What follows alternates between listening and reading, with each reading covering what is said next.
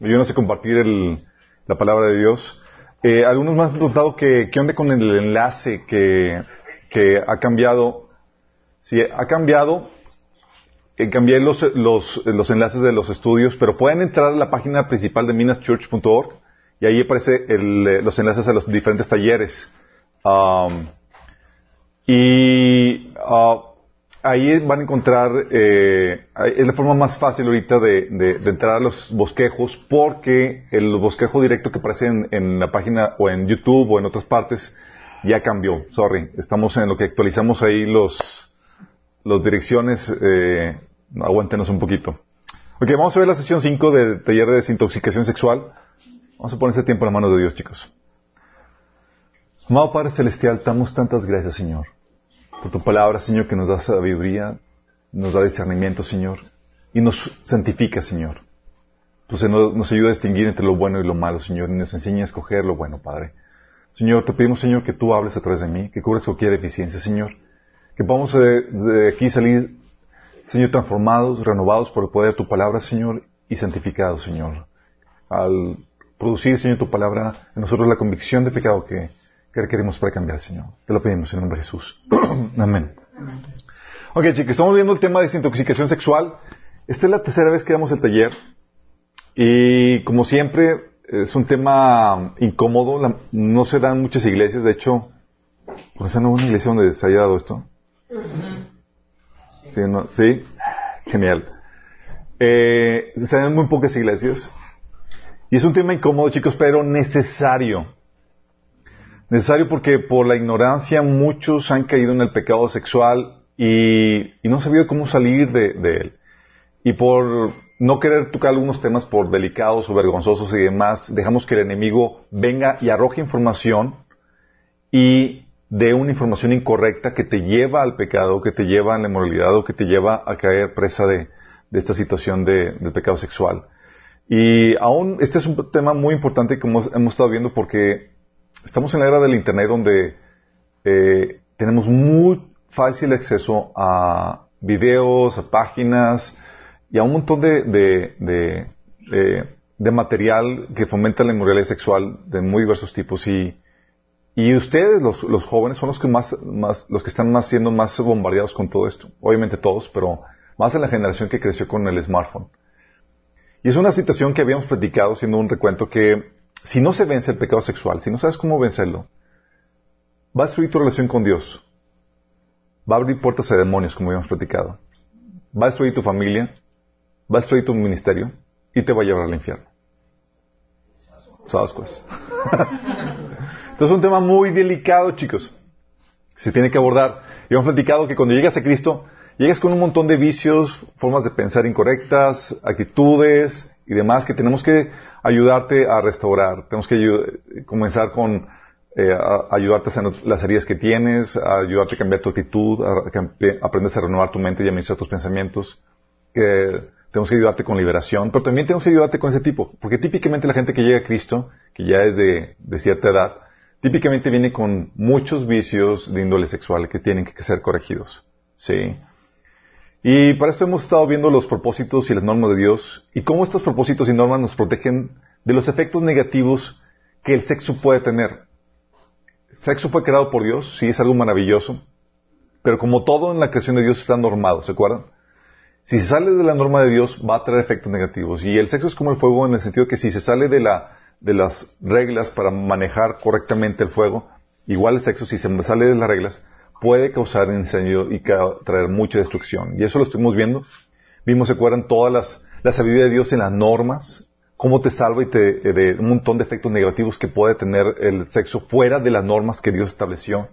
Y también vimos la sabiduría de Dios al ligar el sexo con una diversidad de aspectos como el amor incondicional, la unión y el compañerismo vitalicio, la fidelidad, la crianza, el trabajo en equipo, entre otros, que nos permiten tener una experiencia humana más plena y rica y no enfrescarte solamente en la cuestión sexual, ¿sí?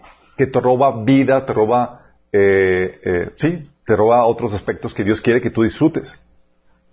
Y hoy vamos a ver, chicos, el proceso sexual y sus normas. Si queremos checar las normas de Dios, chicos, no basta con entender las normas de Dios para el sexo. Hay también normas el proceso sexual. Más normas, sí, más normas. Es necesario que comprendan, chicos, qué onda con esto. Pero para eso es necesario que entiendan cómo funciona el proceso sexual. El proceso sexual lo ponen en diferentes formas, en diferentes eh, materiales, pero típicamente se compone primero por la atracción, sí, que, lleva la excitación, que busca luego la satisfacción, y una vez que lo pruebas genera la adicción. Voy, teles. Sencillo, ¿no? Ok. ¿Terminamos con una oración? Muy bien. Vamos a comenzar con la atracción, chicos. Ok, es muy importante que entendamos esto. La atracción, cuando hablamos de atracción, estamos hablando de, eh, de que implica el poder apreciar, distinguir la belleza de alguien más, chicos.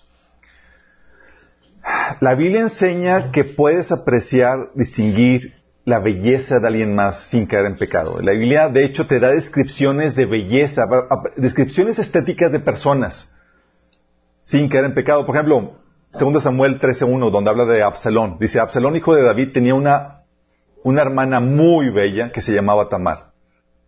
En el momento del autor de la Biblia está escribiendo a esta chica como muy bella, ¿está cometiendo algún pecado?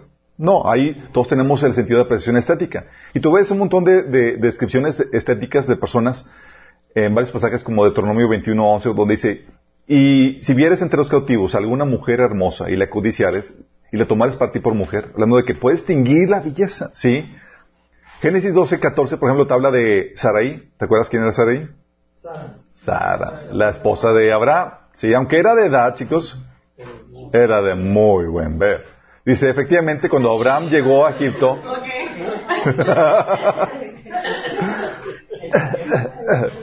sí, hay unas holds, chicos, para que, para tos. Dice, efectivamente, cuando Abraham llegó a Egipto, todos notaron la belleza de Saraí. ¿Se imaginan, chicos? O sea, habla de que la chica estaba guapísima. La señora, mejor dicho. La señora de edad. También, por ejemplo, en Génesis 29, 17 dice, hablando de las dos esposas de, Jacob, dice, los ojos de Lea eran delicados, pero Raquel era de lindo semblante y de hermoso parecer. Esto de ojos delicados, para algunos dicen que eh, que se refiere a que tenía los ojos viscos. Ah, sí, que tenía problemas, tenía problemas en los ojos. Pero puede ser que también se refiere a que tenga, tenía ojos bonitos, chicos, no, no hay que ser tan pesimistas. Pero Raquel era de lindo semblante y de hermoso parecer. Sí. Por ejemplo, dice, 1 Samuel 9.2 dice, eh, y hablando del papá de Saúl, decía, y él tenía un hijo que se llamaba Saúl, joven y hermoso. Dice, entre los hijos de Israel no había otro más hermoso que él. De hombros arriba sobrepasaba a cualquiera de su pueblo. O sea, eran papuchos. Sí. 1 Samuel 16.12 dice, eh, hablando cuando iban a ungir a David, y dijeron, oye, pues David era feo. No, no se quedaba tan atrás. Dice, y envió por él eh, y lo hizo entrar cuando llamaron a, su papá, a David. Dice, y era rubio, hermoso de ojos y de buen parecer. Entonces Jehová le dijo, levántate, ungelo porque este es. O sea, te da descripciones de personas. Oye, está hermoso el tipo, está, tiene buen parecer. Por ejemplo, Esther 1.11. Para que lo acordé como que... Oye, Esther 1.11, cuando habla de la reina Basti, ¿se acuerdan? Dice, ordenó al rey que le trajeran la reina Basti con la corona real en la cabeza. Quería que los nobles y los demás hombres contemplaran su belleza porque era una mujer sumamente hermosa. O sea, no hermosa, no bonita, era sumamente hermosa. Y el tipo quería presumirla. Admiren a mi esposa. O sea, nadie la tiene más que yo. Órale. Sí. Esther 2.7, ¿te acuerdas? De, de esta, la Hadassah, la reina Esther, antes de que fuera Esther, dice, Mardoqueo tenía una prima llamada Hadassah, esta joven conocida también como Esther, a quien había criado porque era huérfana de padre y madre, tenía una figura atractiva y era muy hermosa. O sea, figura atractiva y muy hermosa. Dice, al morir sus padres, Mardoqueo la adoptó como su hija. Estaba creando una Miss Universo, chicos, de ese tiempo. Job 42.15 dice, en toda la tierra, hablando de las, hijos de las hijas de Job, ¿se acuerdan cuando se murieron todos los hijos? Bueno, Dios le recompensó y le dio hijas Hermoso.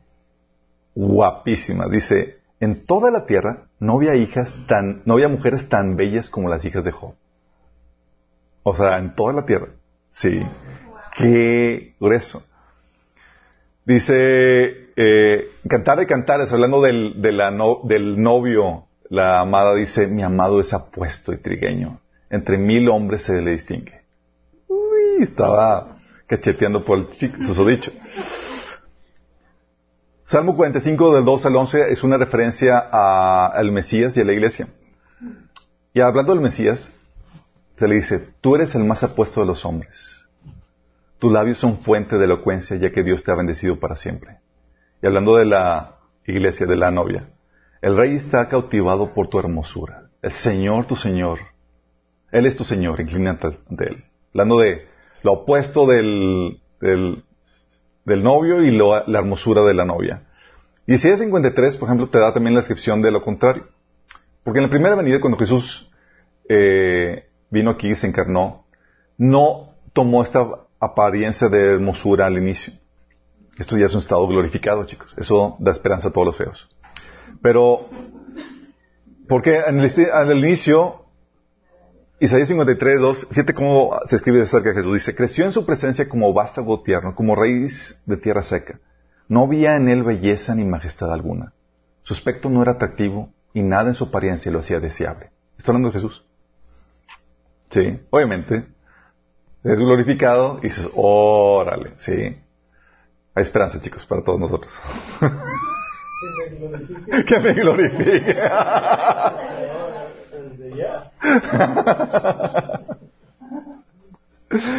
Pero si te das cuenta, la Biblia te da descripciones estéticas de las personas, si es bella, si es fea, si tiene buen cuerpo, buen parecer, si tiene buen rostro, si tiene ojos bonitos o no.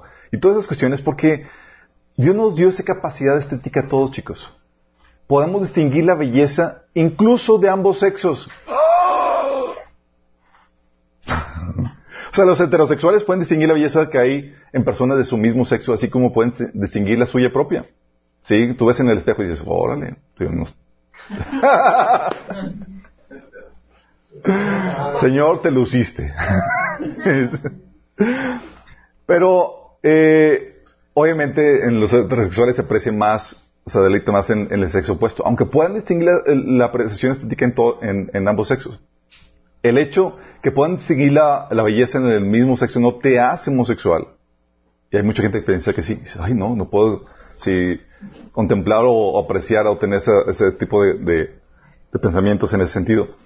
Y así como distinguir la belleza de tu, es como distinguir la belleza de tu hermano, de tu hermana, de tu familia, o de tu papá o tu mamá. Tú puedes distinguir cuando, oye, pues me tocó una hermana muy hermosa o muy fea. El hecho que puedes distinguirla, sí, o un hermano, sí. El hecho que puedes distinguir la belleza de familiares no te hace a ti tener tendencias incestuosas. Sí. Simplemente te da, te indica que tienes la capacidad estética que Dios ha dado a todos. Sí. Aún los homosexuales pueden distinguir la belleza que hay en personas del sexo opuesto, chicos. Sí, no es como que, ah, no puedo distinguir. No, distinguen. Es una diferencia. Entonces, cuando hablamos de, de que puedes distinguir la belleza en ambos sexos y atracción ya se convierte en una parte más eh, específica donde ya se convierte en una cuestión de preferencia, de gustos. Porque dentro de esta distinción de belleza hay una preferencia de gustos. O sea, puedes distinguir, oye, sí, están guapos, pero yo prefiero mm, este, la, sí. Es lo que te gusta, lo que te atrae. Y es típicamente una reacción no controlada, aunque sí puede ser modificada. Está en preferencia por cierta forma, figura. Por ejemplo, oye, distingo la belleza en todo, sí, pero me atraen las mujeres. Es muy diferente, ¿sí? O me atraen las mujeres, pero las prefiero altas, por ponerte un ejemplo. ¿Sí? Y hasta ahí, todo está bien, chicos. Hay apreciación estética, hay atracción. Lo normal es que distingas la, eh, la belleza en ambos géneros, pero que sientas atracción por el sexo opuesto. Sí, eso es lo normal. Lamentablemente, muchas personas que caen, por ejemplo, en el homosexualismo, eh, sienten preferencia por la preferencia masculina, no porque no se puedan apreciar la belleza en la mujer, chicos, sino porque tienen un anhelo de, eh, sienten un anhelo de tener una figura fuerte, dominante, masculina, que los amara y que protegiera en la forma que su papá nunca los protegió. No es la única causa, pero es muchas veces la causa, ¿sí? De que anhelan esa figura eh, masculina fuerte, dominante. Y esa situación que buscan, como no fue satisfecha con, con su papá y no ha sido satisfecha con Dios, los lleva a buscar eso, ¿sí? Obviamente la precisión estética, la atracción, chicos, no es pecado. Sí, no es mala. Dios te dio esa capacidad. No es como que, chin, ya, ya vi, vi que está bonita, me tengo que tapar los ojos. No, sí. No está siendo inmoral, no está siendo adúltero al apreciar la belleza de alguien más. ¿Vamos?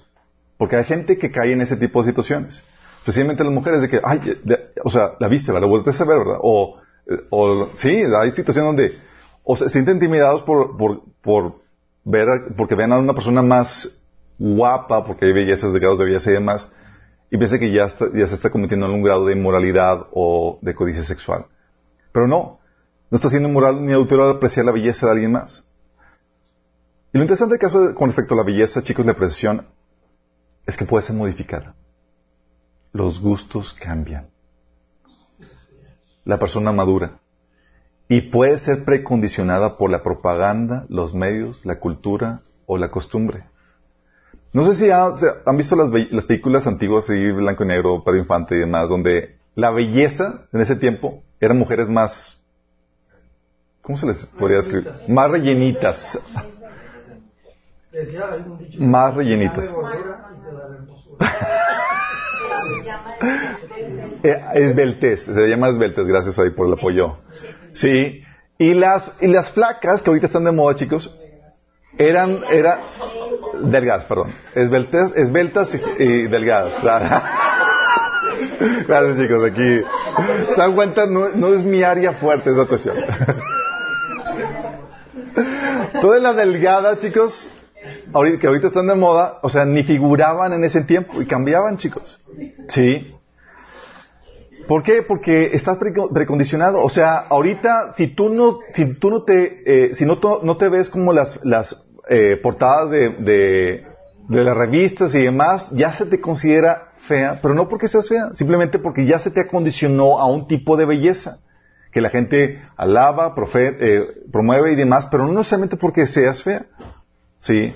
Los, pongo el ejemplo de la mujer porque es donde más eh, sensibilidad hay. Los hombres, la verdad, no, nos, nos, vale. Pero, eh, en, en, cierto grado. No tanto, sí, nos damos medio, medio nuestra manita de gato. nos bañamos. Pero puede ser modificada, chicos, y eso Satanás lo ha sacado mucho provecho. Porque te, a la mujer, si no cumple con el estándar que está vendiendo el mundo, y tú no encajas en ese estándar, ya te viene el ataque de que estoy fea, nadie me quiere, bla, bla, bla, y todo ese tipo de cuestiones. ¿Sí? Y es un asunto que eh, es un asunto que, ataca mucho a las mujeres en ese sentido, la, imagen. Ah, afortunadamente, y es algo que debemos entender, que la apreciación estética de la atracción eh, varía por los gustos, chicos. Gracias a Dios se ha puesto una diversidad de gustos impresionante. Hay un roto para un descosido. Es que estoy en No, no, no. Pero para que yo esté para ti, eres hermosa. Sí aunque parezca increíble.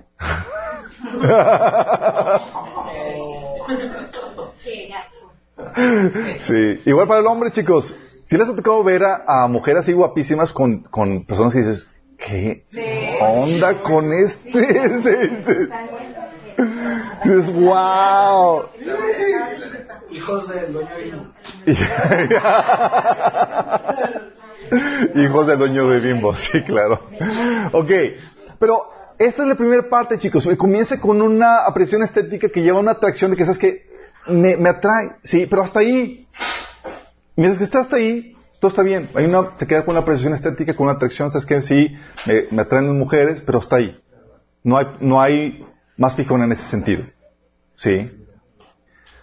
El siguiente punto del proceso de excitación, digo, de proceso sexual, chicos, es la excitación, que en donde ya llevas, implica ya una codicia sexual, lo deseas para ti. Ya no basta el que te atrajo, ya lo quieres, ya lo deseas.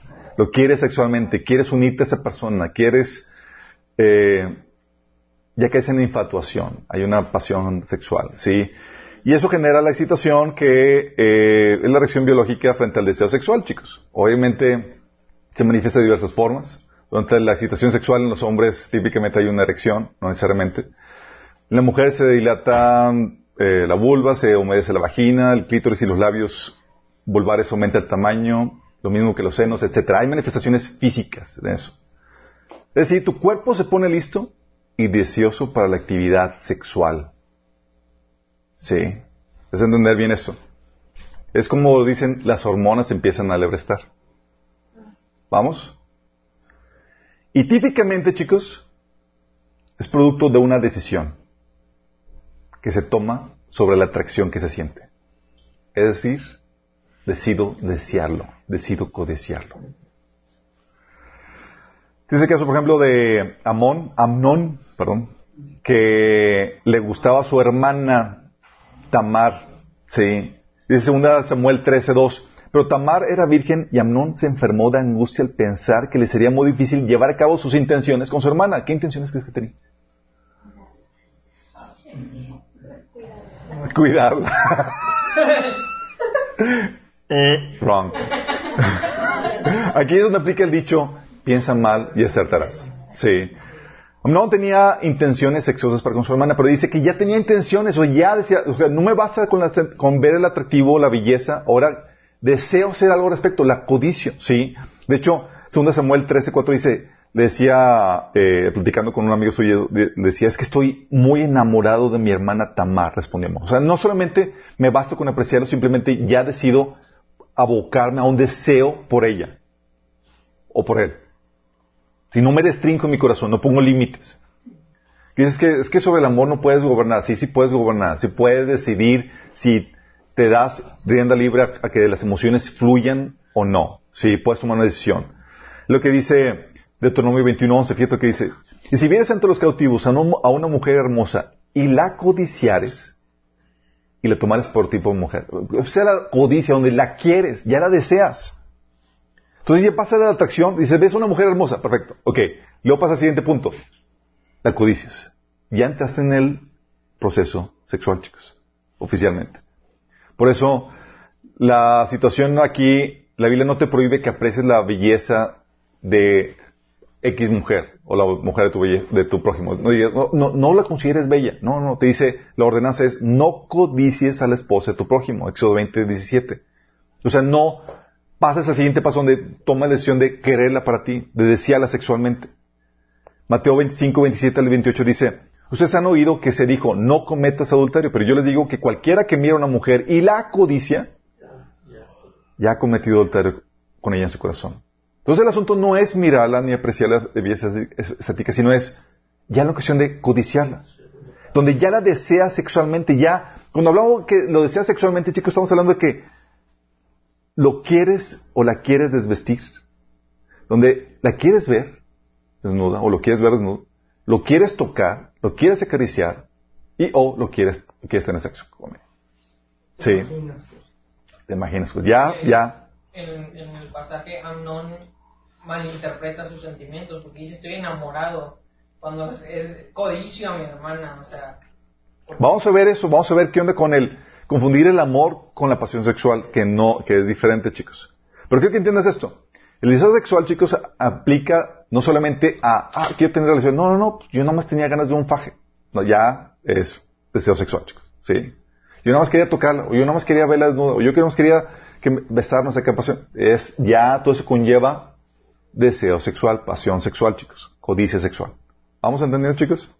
Ok. ¿Qué es lo que provoca dicha excitación?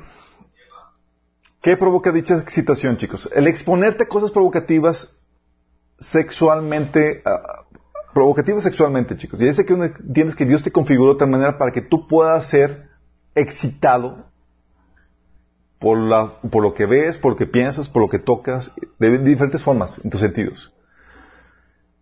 Puede ser, lo que provoca dicha excitación puede ser lo que ves, por ejemplo. Estamos hablando de exponerte cosas provocativas, chicos, sexualmente, por medio de lo que ves ¿Te acuerdas el caso de David que un día estaba paseando por la azotea? Estaba, pues obviamente el castillo estaba en la zona alta y podía ver los patios de diferentes, de la diferente gente y vio a una muchachona bañándose. ¿Y la gente se baña con ropa? Bueno, no, no sé las raras costumbres de algunos, pero típicamente no, chicos. Sí, 1 Samuel 11.2 dice, una tarde al levantarse David de la cama, comenzó a pasear por la azotea del palacio y vio ahí una mujer que se estaba bañando. Y la mujer era sumamente hermosa. Imagínate, David se le cayó la baba. Sí. Todo lo que ves puede detonar la excitación, chicos. Sí. Lo que piensas también. Mateo 5:28. Pero yo le digo que el que mira una pasión, el que mira con pasión sexual a una mujer ya ha cometido adulterio con ella en el corazón. O sea, ya lo que estás maquinando dentro puede llevarte a la excitación, chicos. No solamente lo ves y estás fantaseando con, eh, con ella, con él sexualmente. Sí, es lo que piensas también.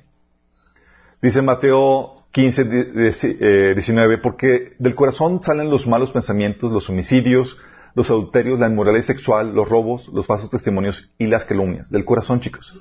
Sí. Los pensamientos, salen malos pensamientos, la inmoralidad sexual. Es decir, te vienen los pensamientos, empiezas ya a maquinar cosas, empiezas a fantasear cosas con la persona. Sí. Entonces puede ser lo que ves, puede ser lo que tocas. Digo, puede ser lo que piensas, puede ser lo que tocas también. Hay chicos, por ejemplo, de besos a besos. Sí. Esto que dice Cantar de Cantares 4.11. Dice, tus labios son dulces como el néctar, esposa mía. Debajo de tu lengua hay leche y miel. Chécate la profundidad del beso y el tipo de beso, chicos. ¿Tú crees que era un beso aquí tipo de, ¿cómo se le llama? De, de, de, de, de pichón, de, piquito. ¿Tú crees que era así? Menos que le haya hecho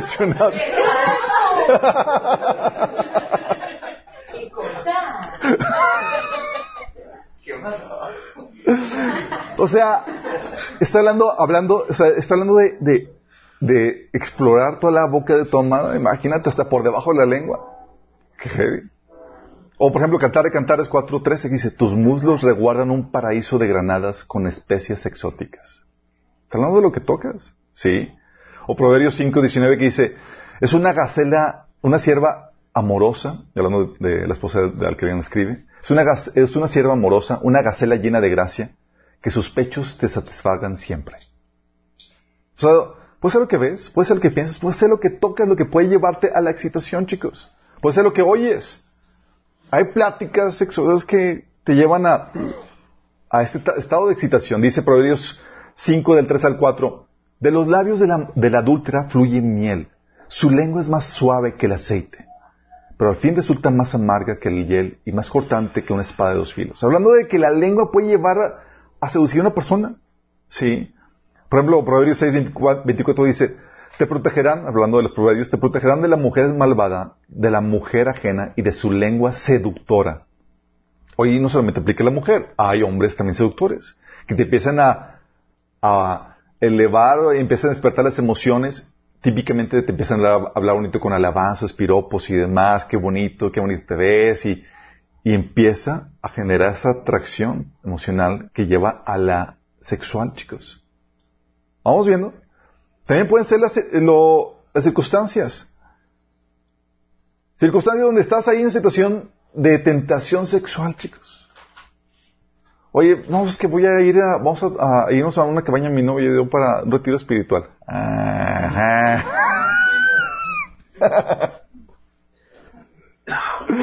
Dice Proverbios 5, 8, aléjate de la adúltera, no te acerques a la puerta de su casa.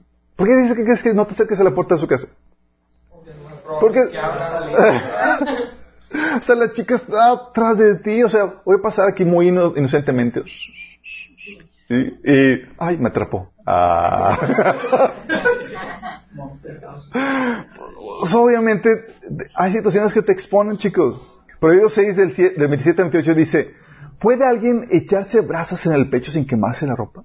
¿Puede alguien caminar sobre las, las brazos sin quemarse los pies? ¿Puede estar en una situación donde te, te expones, sí, a pecado, donde te expones a la excitación por la situación en la que estás, sí, comprometedora.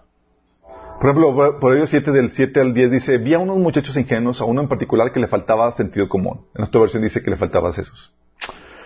Se cruzaba la calle cercana a la, a la casa de una mujer inmoral y se paseaba frente a su casa. Así como que no queriendo. ¿Qué hace paseando la tarde? Era la hora del crepúsculo, al anochecer, mientras caía la densa oscuridad. La mujer se le acercó, vestida de manera seductora y con corazón astuto. Ya conocen el final de la historia, chicos. ¿Por qué pasa? Hay situaciones, circunstancias que te exponen.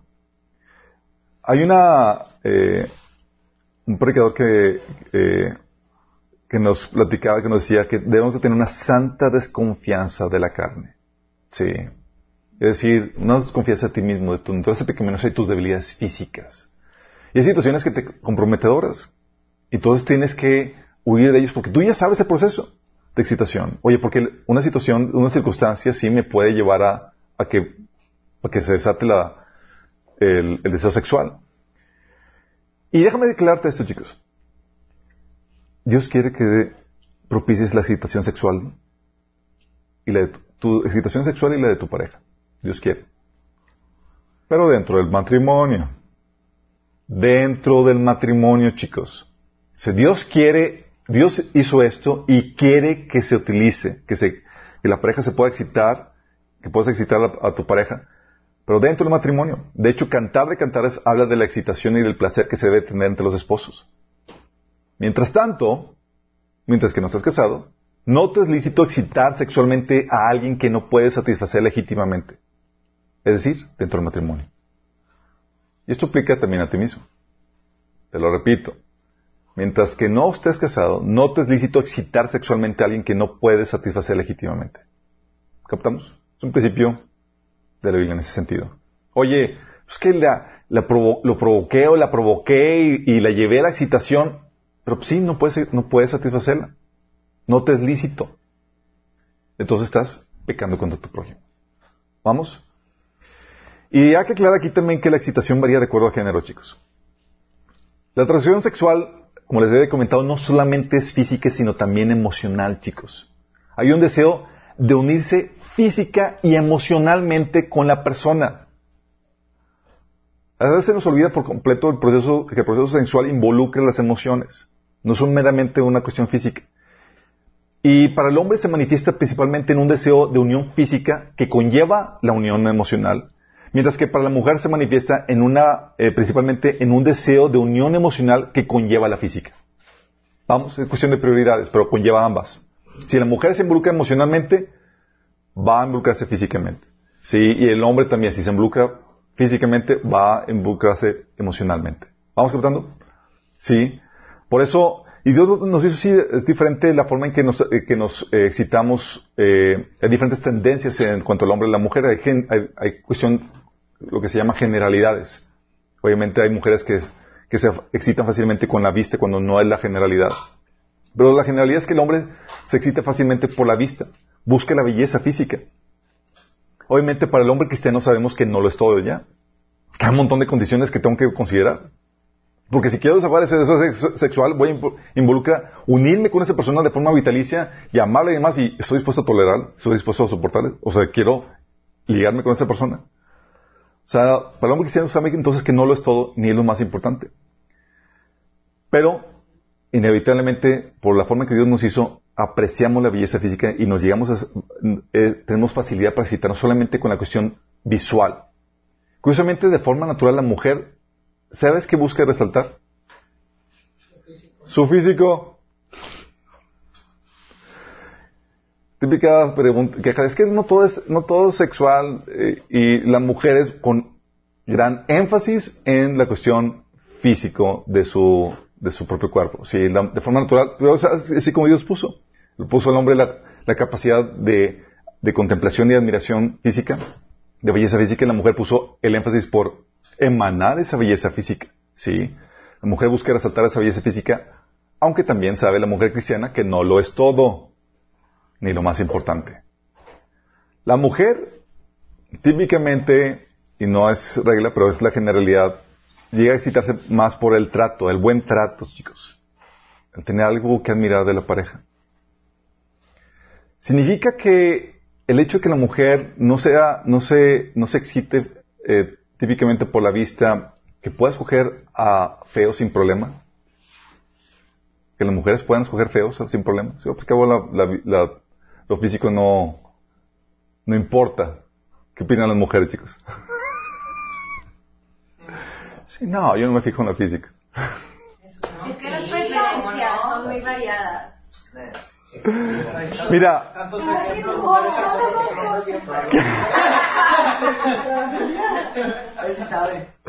Mira, como tendencia general, el físico, aunque se fijen en él, típicamente no es lo que vence a una mujer. Es en generalidad, chicos. Es el buen trato, el cómo las manejan y cómo las ganan en ese sentido. Sí.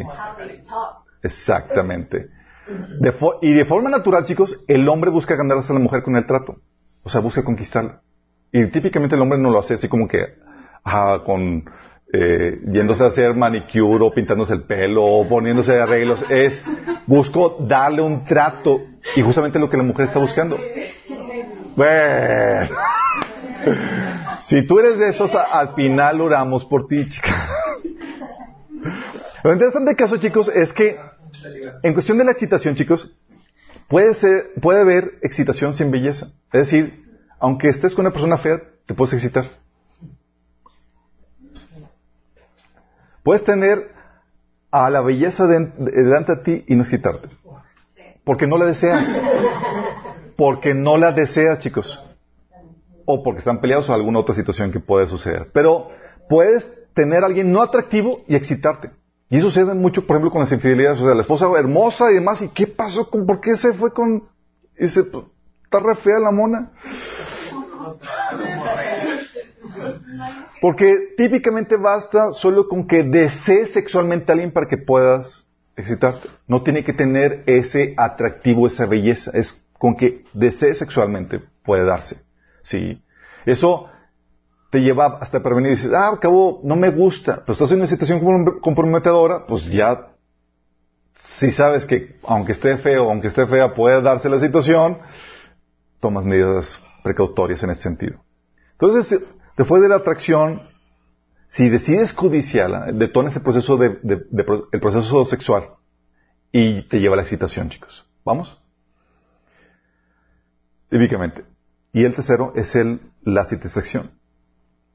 Ya excitado, sí, deseas consumar el deseo con el acto sexual, ya sea en la mente o en la masturbación, chicos. Sí. Um, es aquí donde tienes que entender que la excitación sexual, chicos, es difícil de controlar. La Biblia enseña eso.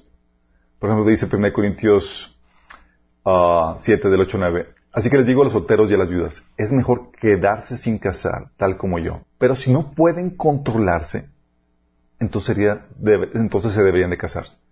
Es mejor casarse que arder de pasión. Sí. Porque la excitación te lleva a sentir una urgencia, una urgente necesidad de satisfacerla.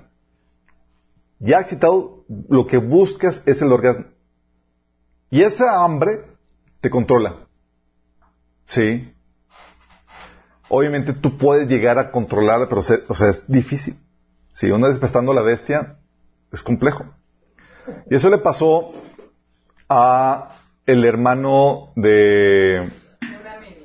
De una amiga.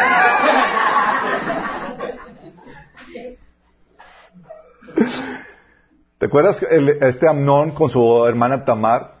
Oye, pues el tipo la codició. ¿Sí? Entonces llegó al, punto de la excitación y él quería satisfacer esa excitación, chicos. Dice eh, ahí en ese pasaje, dice, cuando ella comenzó a darle de comer porque se hizo el enfermo el tipo, dice, voy a, voy a crear aquí la, la, su amigo astuto le dijo, haz esto y le dio malos consejos. Estar enfermo y manda llamar a tu hermana Tamar para que te mande de, comer. Y están ustedes solitos ahí y pues vamos a ver que las cosas sucedan por sí mismos. Entonces cuando ella comenzó a darle de comer, la agarró y le insistió, ven mi amada hermana, acuéstate conmigo. No, hermano mío, imploró ella, no seas insensato, no me hagas esto. En Israel no se hace semejante perversidad. ¿A dónde podría ir con mi vergüenza? y a ti te dirían que eres uno de los necios más grandes de Israel. Por favor, simplemente habla con el rey y él te permitirá casarte conmigo. Pero Amnón no quiso escucharla y como era más fuerte que ella, la violó. ¿Qué andaba aquí, chicos, con esto? En una situación donde ya la codicia, el autor que estaba maquinándose aquí, le llevó a querer, lo llevó a querer satisfacerse sexualmente, llegar al orgasmo. Sí. Deuteronomio 21, 11 dice, si vieres entre los cautivos alguna mujer hermosa, apreciación estática, y la codiciares, excitación, y la tomares por ti, eh, por mujer, o sea, te lleva a querer consumar o satisfacer ese deseo sexual. ¿Vamos bien, chicos? Entonces el caso es que te controla, te lleva a actuar estúpidamente. Sí. Dice Proverbios 6:32, pero el que comete adulterio le faltan sesos. En pocas palabras, está tonta. Sí. El que así actúa se destruye a sí mismo. 1 Corintios 7.2 dice, sin embargo, dado que hay tanta inmoralidad sexual, cada hombre debería tener su propia esposa y cada mujer su propio marido. Fíjate en lo que viene aquí, dice que la solución para la inmoralidad sexual no es que entiendas que te va a hacer mal. Yo sé que me hace mal, pero no sé. Porque sabe que cuando ya estás en estado de excitación, te va a valer, Wilson, el que sepas que me va a hacer mal. ¿Estamos entendiendo, chicos? Entonces, ¿cuál es la solución? Es, hey, que te cases. Porque tus convicciones mentales, racionales, no van a poder controlarte en ese estado de excitación. Consciente, y eso es interesante, chicos, consciente o inconscientemente te mueves buscando satisfacer ese apetito que se ha despertado. Y si no se le da salida legítima a ese apetito sexual, te expone a la inmoralidad sexual. ¿Alguien ha pasado que eh, ha ido de compras al supermercado hambriento? Hambriento, chicos. Y dices, oye, dices, no, no, no, o sea, me voy, a, a limitar a la lista que tengo. Pero, pues antojado, hambriento, dices, ah, pues, ah, qué tantito, aquí se acabó yo. Y, y llegas cosas que no deberías de, traer. La Biblia te habla acerca de que, o sea, el apetito sexual te lleva actuar de forma sutil y a veces hasta inconsciente en cómo, ups, no sé cómo llegamos a estar aquí juntitos y desnudos. si no sabemos cómo llegamos a esto. Fíjate cómo dice Proverbios 30, del 18 al 19. Dice, tres cosas hay que me causan asombro y una cuarta que no alcanzo a comprender. El rastro del águila en el cielo. O sea, ¿tú ves el rastro del águila en el cielo? No se nota. El rastro de la serpiente en el roca. Tampoco se nota. Y el, rastro del, barco, eh, del barco en, el, alta mar. Y el rastro del hombre en la mujer. O sea, ¿cómo llegó y cómo, cómo terminaron así? se dio solito, chicos. de repente estaban jugando dominó solos y, y ¡guap!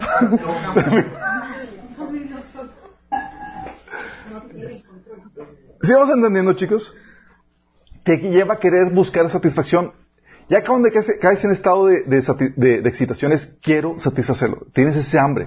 Buscas eh, llegar a ese, a ese orgasmo. Y una vez que lo pruebas, a que no puedes comer solo una.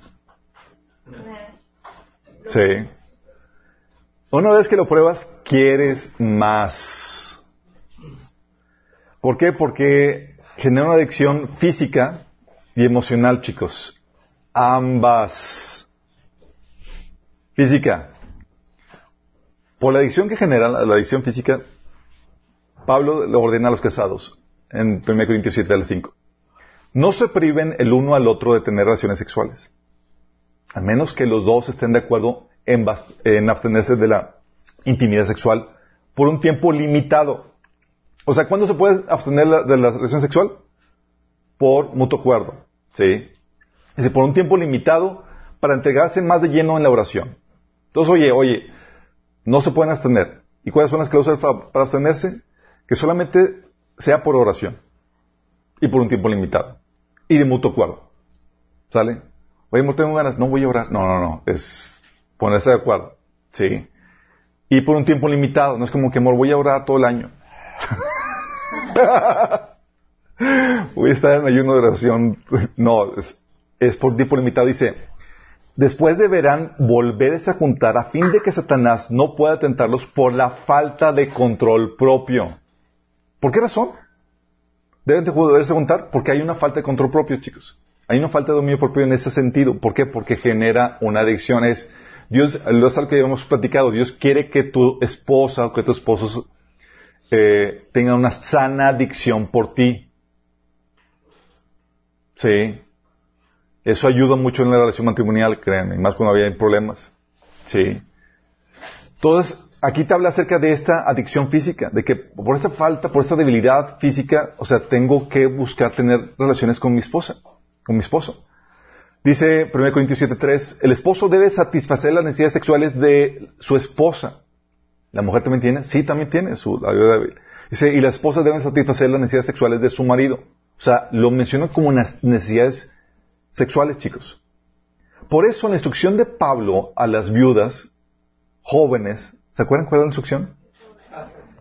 Que se casen, ¿por qué? pues porque ya tienen la adicción. Porque ya lo probaron y ¿qué crees? Les gustó. Les gustó. Dice, las viudas jóvenes no deberían estar en la lista porque sus deseos físicos podrán más que su devoción a Cristo. O sea, no me voy a guardar, me voy a guardar. Sí, pero tienes una debilidad. Ya lo probaste. Sí. Ya abriste la caja de Pandora. Sí. no se llama. No se llama así. ¿Sí saben qué, qué me refiero con la caja de Pandora? Una vez ese comentario se. Ok. Yo no. No saben.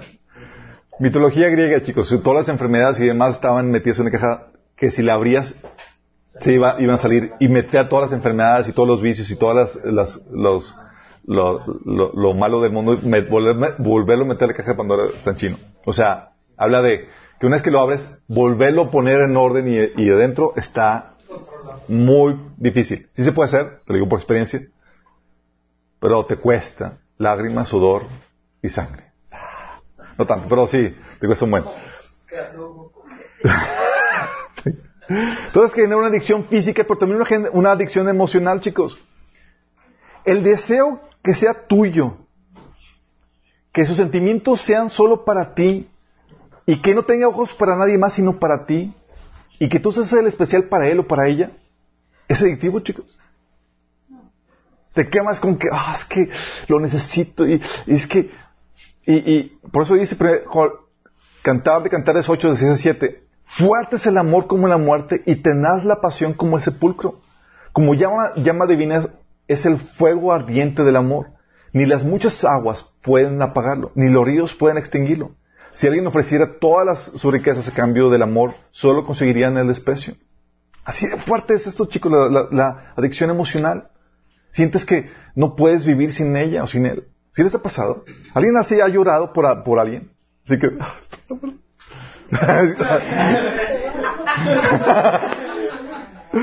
Allá en el fondo, alguien en su corta edad. Sí, de que sientes que, que no puedes vivir sin él y demás porque... Ah, por mi mamá. Ah, sí. Por eso dice la Biblia, el enojo es cruel y la ira como una inundación, pero los celos son aún más peligrosos, chicos. Por esa adicción es como que me estás quitando aquello que necesito, aquello que deseo.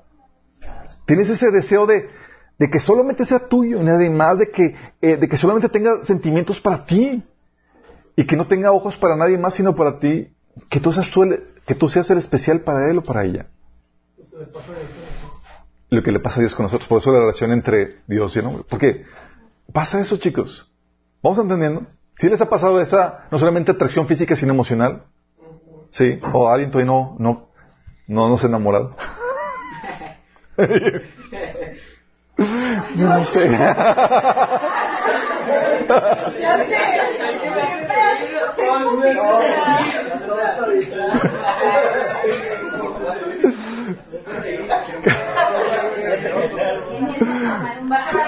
¿Cómo, cómo?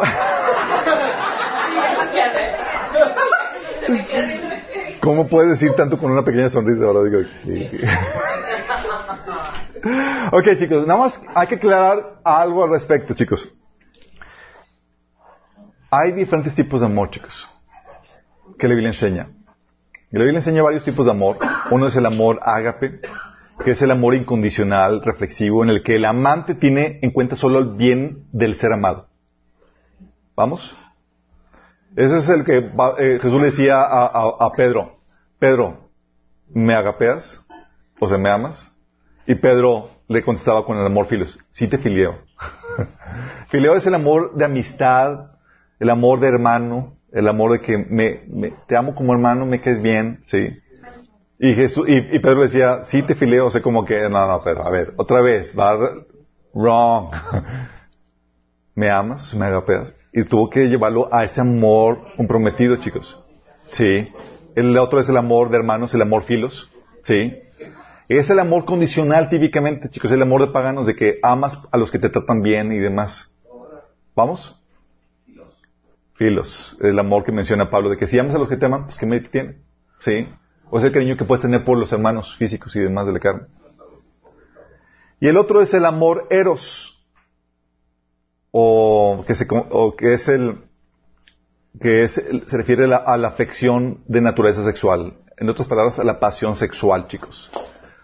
O lo que se conoce también como infatuación. ¿Alguien sabe qué es infatuación, chicos? sí.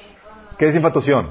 Es, o sea, que, no es amor, es confundido por deseo sexual. Es deseo sexual, chicos. Es, o sea, quiero, tengo esa atracción sexual y emocional por la persona. Pero la verdad, no me interesa mal incondicionalmente y nada más quiero satisfacer ese apetito sexual emocional. ¿Sí? Esa época, infatuación, podríamos ponerle aquí entre unos cachondeo. Si estás... Ah, estás empelotado. Sí. ¿Mande? Así es. Y ese producto, chicos, del activar el proceso sexual en tu vida. O sea, ya te excitaste con la persona, ya la codiciaste y comienza este amor eros a opera sobre tu vida. ¿Sí? Empieza el proceso sexual. Ya estás en el estado de excitación, ya deseas, ya codicias a alguien. Y este deseo sexual, este amor eros, chicos, el proceso sexual, no es realmente amor. No lo es, chicos. Lo que sientes realmente es puro cachondeo. Es infatuación. ¿Por qué? Es superficial, chicos. Son varias características que tiene el amor aerosol, el, la pasión sexual. Es superficial. Solo considera el cómo se ve, el cómo se viste, el qué tiene, ¿sí? Eh, eh, el trato que le da en el cortejo. Pero no se fija cómo es con los demás, ¿sí? Es superficial completamente. Ah, es que tiene un carrazo. Todo el mundo le dice, no te no te conviene. Es que huele tan bien, es que tiene unos brazos tan, tan fuertes y el pelo se le acomoda y se viste, no, es tan elegante. O sea, todo lo, para apelar la atracción sexual. ¿Sí? Y no está mal eso, chicos, quiero que entiendas. Tú lees Cantar de Cantares y es sumamente superficial. Tú ves a la, Sulamita, y es como que ves, va a Salomón y su carruaje adornado de esto, el otro, y, adelante los, los, los, soldados y majestuosos, y dices, qué superficial. Pero tiene su lado, tiene su lugar, su tiempo en, todo eso, chicos. ¿Sí? O sea, es... Pero es superficial. Este no es realmente amor, chicos. Si se han visto especialmente digo, hombres y mujeres impresionados por el físico y el qué carro tiene, o cómo se viste, y, o los títulos. Eso, es parte del amor eros, chicos. Es la pasión sexual. Es egoísta. Pues se enfoca en las necesidades y deseos de uno y no considera las del otro. O sea, quiero tenerlo para suplir ese deseo, esa, esa pasión sexual que yo tengo. ¿Sí? El único aspecto importante que considera es satisfacer ese urgente deseo que tiene. No considera a la persona. No es como que, ah, pobre, sí, me, interesa. Es, no, tengo hambre, tú, y me quiero satisfacer contigo. Tengo un apetito emocional, sexual, y quiero utilizarte para satisfacerme. Y por eso empiezan las relaciones a tratar de, de, manipularte para que seas tal como la persona quiere, porque lo que importa no eres tú y cómo seas, sino lo que importa es satisfacer mi deseo, mi hambre emocional y física.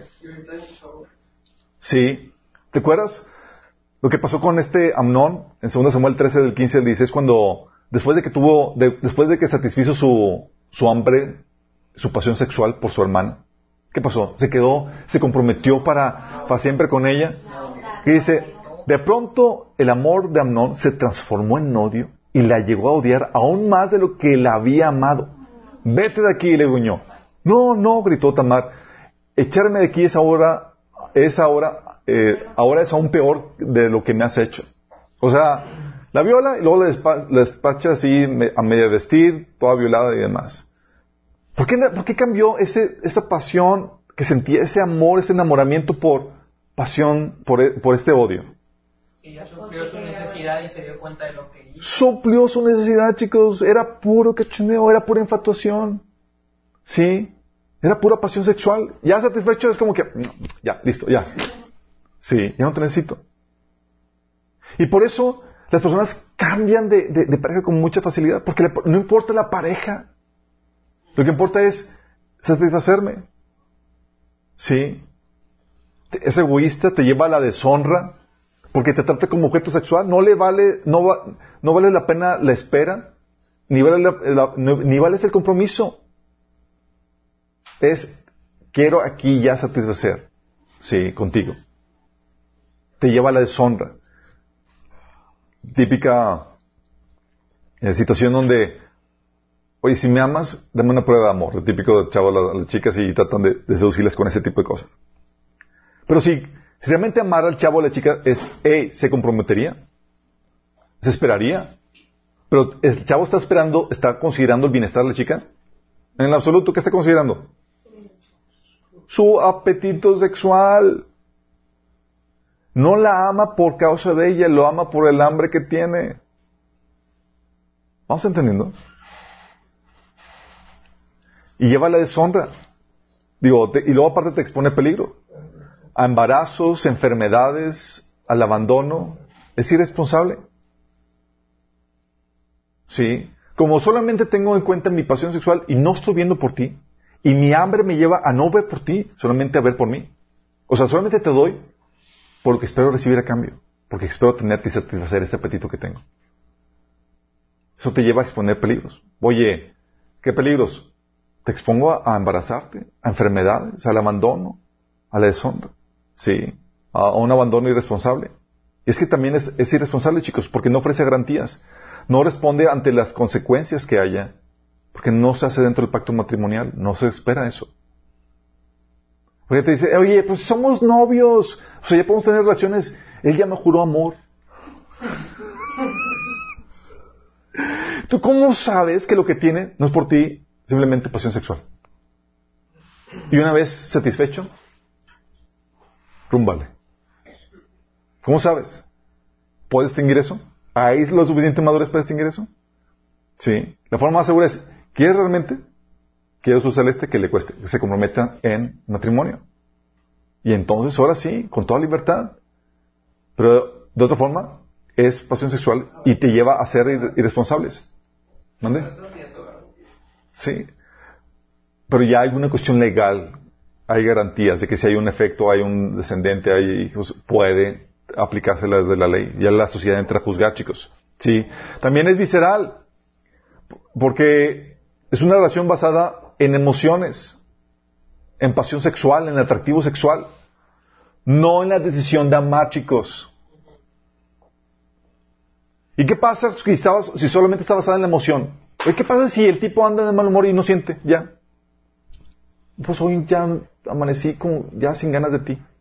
O qué tal si, si tú ganas algo de peso, pues estaba por ti nada más por puro físico. Rúmbalo. ¿Te cuenta la sabiduría de Dios a ligar el, el, sexo con un montón de aspectos como el amor comprometido, el amor incondicional? La importancia de eso. Este amor pasional, chicos, es visceral en ese sentido. También es volátil porque fluctúa conforme cambian las emociones. No hay un fundamento seguro basado en una decisión. No es como que ya toma la decisión de amarte y comprometerme contigo. No, no, no, es como tengo hambre, solamente se trata de mí y satisfacerme eh, emocional y, físicamente. Hoy siento, si, si estoy enamorado de ti, brutal. Pero si me canso de ti, o encuentro a alguien más bonita, o alguien más, es rúmbale. Y pasa lo de, lo de ¿Qué dice ahí en 2 Samuel 13:15? De pronto Amón, Amnón se eh, de, de pronto el amor de Amnón se transformó en odio. Así de volátil. Así de volátil, chicos. Y esto sucede también dentro de la relación matrimonial. O sea, de que, oye, de repente el esposo que tanto amabas, de repente se convierte en un ser odioso. Y lo único que te mantiene es el compromiso que tú hiciste de amarlo incondicionalmente. Qué heavy, ¿verdad?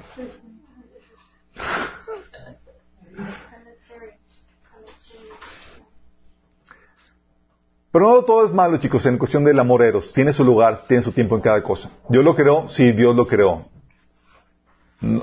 Por sí, el amor eros por sí mismo sí es dañino, chicos. Por eso debe, debe combinarse con el amor ágape en una relación de pacto matrimonial.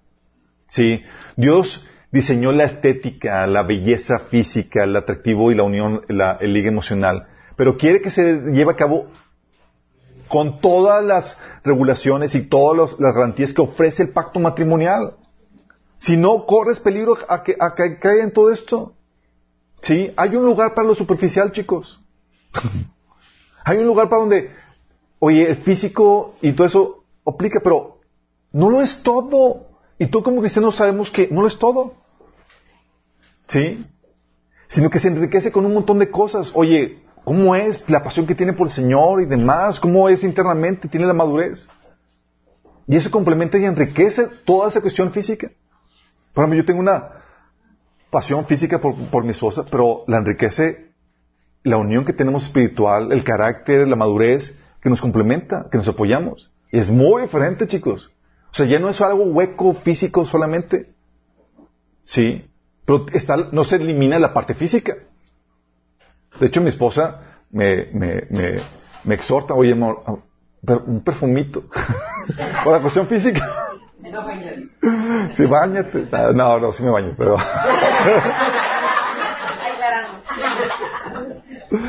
¿Pero por qué? Porque, porque, oye, tampoco estamos de como que, ah, solamente me importa lo interno. No, es, sabemos que hay un lugar para lo superficial, para lo físico, chicos, pero no lo es todo.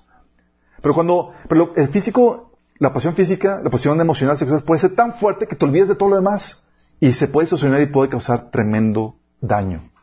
Y típicamente el amor que sienten los jóvenes, chicos, no es amor, sino es este tipo de enamoramiento, tipo de amor eros. Es pasión sexual. Por eso, cuando una persona ya adquiere madurez, le, le piensa enamorarse. Porque me refiero que la piensa porque ya no se dejan fluir por las emociones. Ah, qué bonito y demás. Es chin, o sea, sí guapísima, pero ¿por qué carácter? O sea, o chin, sí, pero no, es, el tipo es un bueno para nada. Guapísimo y demás, pero mantenido. Y ya empiezas, ya empiezas a considerar otras cosas, porque ya sabes que no puedes dejar que tu corazón se desborde con toda facilidad, con toda libertad, porque hay más cosas que implica la pasión sexual. Y tú ya lo sabes lo consideras. Sí. El amor, el verdadero amor, chicos, es considerado con la otra persona. Es considerado por la persona. Es, oye, ya no, no solamente me importa mi hambre sexual, mi apetito sexual, mi pasión sexual, satisfacerlo, sino me importas también tú. Soy considerado contigo. Dice Deuteronomio 21 del 12 al 13, hablando de cuando ves a una chica, la codicias y dices que, ok, la tomas para esposa. Si dices, viste a una mujer hermosa, la codiciaste y la tomas como esposa. Pero dice, le llevarás a tu, a tu casa y harás que se rape la cabeza. Se corte las uñas y se deshaga de su ropa, ropa de cautiva. Después de que haya vivido en tu casa y guardado luto por su padre y su madre durante todo un mes, podrás unirte a ella y serán marido y mujer. Fíjate la, consideración. Fíjate la consideración, chicos. Estás diciendo, ok, viste a una cautiva, dentro, conquistaste una nación y demás, y viste a una cautiva y te llamó la atención. No es como que la tomas y te la llevas y te acuestas con ella. Es, no, no, no. Considera sus emociones. Ella vivió una experiencia muy dolorosa y vas a dejar que iba a un luto. Y ya que termine su proceso de luto, porque cuando eh, se rapaba la cabeza, no, había rap, se, cortaba chiquito el pelo, chicos. Y se dejaba que llorar a, su, a sus familiares, a, su, a, a, los familiares perdidos y más. Ya que eso, entonces... ¿Cuánto tiempo? Un mes. O sea, no era como que inmediatamente tómate y acuéstate con ella, cásate y acuéstate con ella. No, no, es considera sus emociones. Es, porque el verdadero amor es considerado. No importa solamente tu, tu, apetito sexual, tu pasión sexual, es consideras a otra persona. Y vas a esperarte hasta que ella esté lista. Vas a considerar sus emociones. Fíjate las condiciones que hace la Biblia. También no solamente considera a otra persona, sino que es abnegado el amor.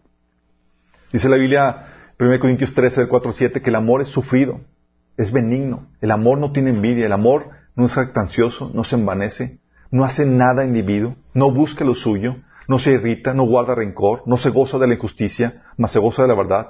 Todo lo sufre, todo lo cree, todo lo espera, todo lo soporta. El amor, chicos, es maduro. Considera el tiempo, la compatibilidad, la belleza espiritual, el carácter, no solamente la cuestión física. Cuando consideras tú solamente la, cuestión física, ¿qué crees que estás haciendo? Es pura pasión sexual. Ah, sí, es lo que pasa. Y ante este tipo de situaciones, chicos, implica proceso sexual, ya vimos atracción, excitación, satisfacción y adicción. Dios pone límites o regulaciones para no facilitar la excitación, chicos. Muchas veces va a ser, eh, va a ser inevitable, pero Dios pone su palabra normativas para no facilitar la excitación sexual. Es muy importante que entiendas eso. ¿Por qué? Porque si, si no se obedecen estas normativas, se va, llevas a la excitación y, vas a tener a, un montón de gente como león rugiente buscando a quién devorar. Vas a, va a estar la cosa muy difícil, chicos. Sí. ¿Qué normas establece la Biblia para no propiciar o no facilitar la excitación, chicos? Uno, vestimenta apropiada. Sí. La Biblia enseña que la vestimenta debe ser de acuerdo al género. El hombre no se debe vestir como mujer, ni la mujer se debe vestir como hombre. Dice Deuteronomio 22.5, una mujer no debe vestirse con ropa de hombre y un hombre no debe vestirse con ropa de mujer. Hablando de esto, me explica con, ah, le pedí, le, me puse los, los, los, pantalones de mi esposo y, no, está hablando de, está hablando de que, no está hablando de eso, está hablando de que, de que busques, eh, verte como mujer siendo hombre y que la mujer busque verse como mujer, digo como hombre siendo mujer. Cualquiera que hace estas cosas es detestable a los ojos del Señor tu Dios. ¿Sale? Entonces tiene que ser de acuerdo a tu género. Y a lo que voy con esto es que la ropa de mujer hace que se vea la figura femenina. ¿Sí? Tal cual, ¿sí? realza la belleza femenina. Pero no es provocativa. Ay, no es provocativa. Dice 1 Timoteo 2.9, y quiero que las mujeres se vistan de una manera modesta. Deberían llevar ropa decente y, apropiada. ¿Qué entienden por decente y apropiada, chicos? En otra, versión dice, en otra versión dice, con decoro y pudor. Pudoroso, chicos. O sea, no es provocativo. Sí, sí, la figura femenina se va a notar, sí la belleza femenina se va a, se va a apreciar, eso no se va a quitar, chicos, pero no, hay un punto donde, sí, se hace la belleza de otra cosa donde caes en, en, ser provocativo. No te tienes que imaginar. Ay, sí, y, ni con la otra debes imaginarte, pero la, sí, pero hay faldas, oye, que son muy cortas. Hay escotes que son muy grandes, chicos y caen en lo inapropiado. Y aunque estén de moda, hay personas, hay chicas que, oye, que tienen la falda tan, tan corta que se sientan y no saben ya ni cómo sentarse para que no se les vea hasta atrás, chicos. Ya si te estás, ya si batallas para sentarte por el tamaño de la falda, dices, algo está mal. Algo está mal. Sí. Y eso, oye, ¿qué tanto o, qué nivel y tal cosa? Es ahí donde pide consejo a tu mamá o a tu esposo y demás. Sí. A tu hermano, a tu hermana. Oye, ¿cómo estoy en ese sentido? Sí. Pero ¿qué crees? También los hombres pueden verse provocativos, chicas. ¿Sí o no? A ver, ¿se pueden los hombres verse provocativos, sí o no? Las mujeres, a ver. Sí.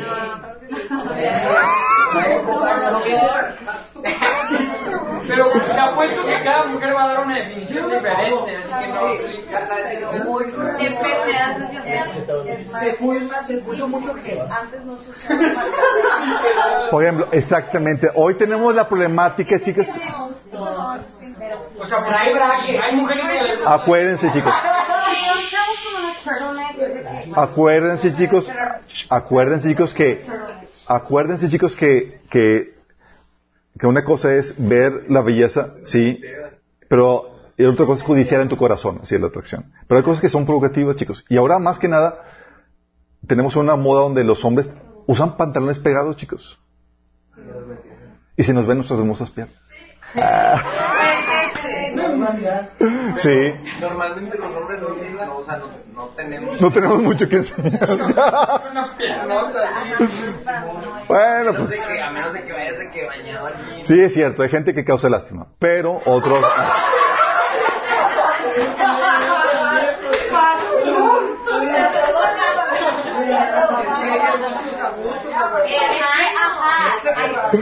Ok. Sí. Ok. Quiero que entiendan eso, chicos. Ok. Bueno, lo que voy, chicos, es si hay ropa provocativa de hombre, chicos. Y es ahí donde tienes que considerar, o sea, qué es que sí, que no entras en tonos y en cuestiones de gustos y demás. Pero es ahí donde tienes que tú considerar eso y tomar tu, aplicar el mejor criterio en ese sentido y pedir opinión. Mi esposa va, va a veces me ha devuelto y me dice, no, tú no sales así. Sí. Y para mí X, El chorcito. el chorcito. ¿Por qué? Porque a veces uno no tiene, eh, para uno es pues, X, digo, pues a mí, digo, no es como que, ah, me veo súper sexy. Digo, no. Sí. Pero el pedir opinión, el checar cómo estás y demás, te lleva a saber si sí estás o no, chicos. Y gracias a Dios por mi esposa que me, ella me, me, protege en ese sentido. Y yo a ella. Pero puedes pedir opinión, pero el chiste es que tú lo consideres. Hay ropa provocativa que tú debes eh, eh, procurar evitar. ¿Sí? Ah, no, no podrás. um, no vas a con esto, chicos, no vas a poder parar por completo la, la codicia sexual que puedes tú incentivar a los demás. Olvídate eso. Porque la codicia sexual es un, un asunto del corazón, digo, del corazón, chicos. Pueden ver tus hermosos ojos y ya te codiciaron sexualmente. ¿Sí? Con solamente ver la mirada, con solamente ver tu porte, como, ¿sí? O simplemente ven que tienes falda y ya te codiciaron. ¿Sí? Pero la idea se trata de, no fomentarlo. Y que entiendas esto. No facilitarlo. ¿Vamos? Esa es la idea. Gente, gente mal pensada, gente hambrienta sexualmente siempre va, va a haber en ese sentido. Y no vas a no ver nada que pueda hacer. ¿Sí? La idea es tú que simplemente no facilites ese proceso. ¿Sí? Y que también facilites o que guardes el corazón de los que sí están queriendo guardarse en ese sentido. ¿Vamos? Entonces, Y, y como iglesia también podemos cuidarnos, porque a veces hay hombres que asumen, o sea, te das cuenta que está viendo de una manera inadecuada en la iglesia. Sí, si ves a hombres que están viendo, que está, que está- si, si ves en la, en la iglesia y ves que el hermanito se quedó clavado en alguna, en el vestido y toda la cosa, oye, jala a tu hermano y, eh, ¿qué onda, brother? Sí. O dile, eh, pastor, mire, aquí hay uno. Ah. En el caso de la vestimenta, por ejemplo, o sea, es como que lo de apropiado y sumisión, porque yo conozco muchos hombres que lo- para mi gusto exageran demasiado, ya en el matrimonio. Es como que las cosas se ponen un short no tan corto y le dicen de que no, o sea, no vas a salir con eso. Ahí por sumisión lo tiene que hacer, aunque no esté cayendo en lo inapropiado. Sí. Por sumisión. Sí. Ah, por eso, oye, dices, oye, es que mi esposo es bien celoso y no me deja salir en shorts que no son, pues no están tan mal. Eh, por eso escojan bien las, las, las mujeres, escojan bien. Oye, mi esposo es súper celoso y demás, pues Ambos deben de escoger. Ambos deben escoger súper bien. es algo que se debe de platicar en el hogar. Exactamente. antes de a. Así es. Porque recuerda que ya tu cuerpecito, ya un casado, no es tuyo, es para placer sexual de tu esposo o tu esposa. ¿Sí? La otra, no pláticas sexuosas, chicos.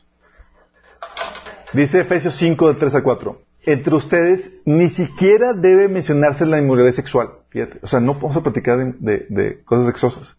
Ni ninguna otra clase de impureza o de avaricia, porque eso no es propio para del pueblo santo de Dios. Tampoco debe haber palabras indecentes, conversaciones necias, ni chistes groseros, todo, lo- todo lo cual está fuera de lugar. Haya más bien acción de gracias. Y eso es muy importante, chicos, porque mucha gente ha caído en inmoralidad sexual y demás. Porque llega la chica soltera y demás y empieza a abrirse sexualmente de que, ah, sus experiencias. Es que hice con mi novio esto, tal cosa, y, y empieza, o el chavo, empiezan a abrirse así y dices, "¡Ah!". ¿y qué crees que ocasiona eso, chicos? No, pues el tipo ya, eh, te pone atención y digo, no, sí, no, pues, no, no. Y lo bueno es que el señor ya limpió todo eso por favor, entonces, ¡ah! ¿Y si es tipo entre amigas de forma informativa? No, pero es hombre y mujer. Ah, No, también entre mujeres, chicos. Lo que pasa, las pláticas sexuosas deben de ser, cuando se tocan, deben ser de forma genérica o general, chicos, sin entrar a detalles. ¿Por qué? Porque ya empiezas a, a platicar de esas cuestiones y te meten el gusanito y empieza a corromper esto. Y esas pláticas, casos de- que, que he tenido de amigos cristianos, pastores de jóvenes y demás, que dice que, oye, llega su, su amiga y le habla por teléfono que acaba de romper con, con este chavo y, y de despecho fue con otro chico y, hicieron aquí- y se metieron aquí, hicieron esto, y empieza a platicar detalles y tal cosa y él, o sea, no le colgó, simplemente estaba, a ver, ¿qué anda con... Cuéntame más. Y tampoco es entre los mismos chavos, chicos, ni, oye, oye, es que tu amigo te platica todo lo que hizo con su novia. No, obviamente no. Eso no. Sí. Hay privacidad. Hay pláticas, oye, o amigas y demás, o es que fui y pues fui, y las amigas ahí platicándose cosas que hicieron y tal cosa. Tú no haces eso, despiertas el hambre, fomentas la excitación, chicos. Sí. Y este, esto de, de la plática de moral sexual, chicos, por eso, eh, tengan mucho cuidado con las, con las pláticas entre cristianos y aún con amigos no cristianos. Sí. Es, oye, tú ya sabes que eso te puede llevar a caer porque tú eres una persona sexual y no tienes don de continencia. Es, chavo, protégete en ese sentido. Y esta plática de ni siquiera se mencionar la inmoralidad sexual es también entre casados. Sí. Por eso se desvían, la- la- se desvían a perversiones. Perversiones en el sentido de que, oye, empiezan a fantasear con cosas inmorales los casados, cosas que, no- que la Biblia no permite. Obviamente esto te excluye ya o te saca de, como inapropiado cualquier historia o libro erótico. Sí, prohibido eso. Sí. Eh, y de novios es entendible que ya avanzada la relación se tengan que confesar cosas, pero no entras en detalles. Sí.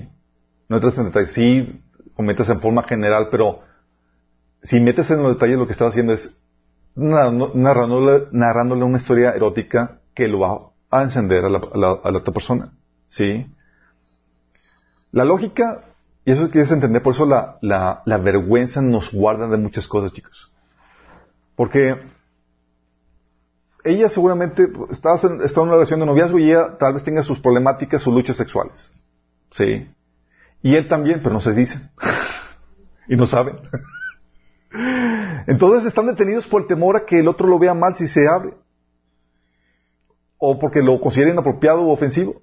Y eso lo salva, porque capaz de que si se abre uno y, el otro también batallando, cogiendo la misma, y dices, no, pues yo también, y pues órale, sí. Se desata el asunto. Pero la penita y demás te, te desguarda de, de no entrar en esas áreas. Es terreno peligroso.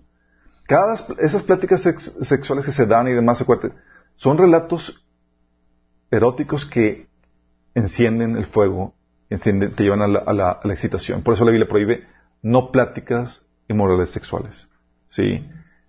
Ni, eh, eh, ni- no pláticas sexuosas ni cuando estás eh, soltero, ni cuando estás casado ya. De casado puedes platicar toda la cuestión sexual que quieras con eso, menos cuando son situaciones inmorales. ¿Sí? Tratando de fomentar la inmoralidad entre marido y mujer, Olvídate de eso. ¿Vamos bien con, con eso? ¿Tiene sentido?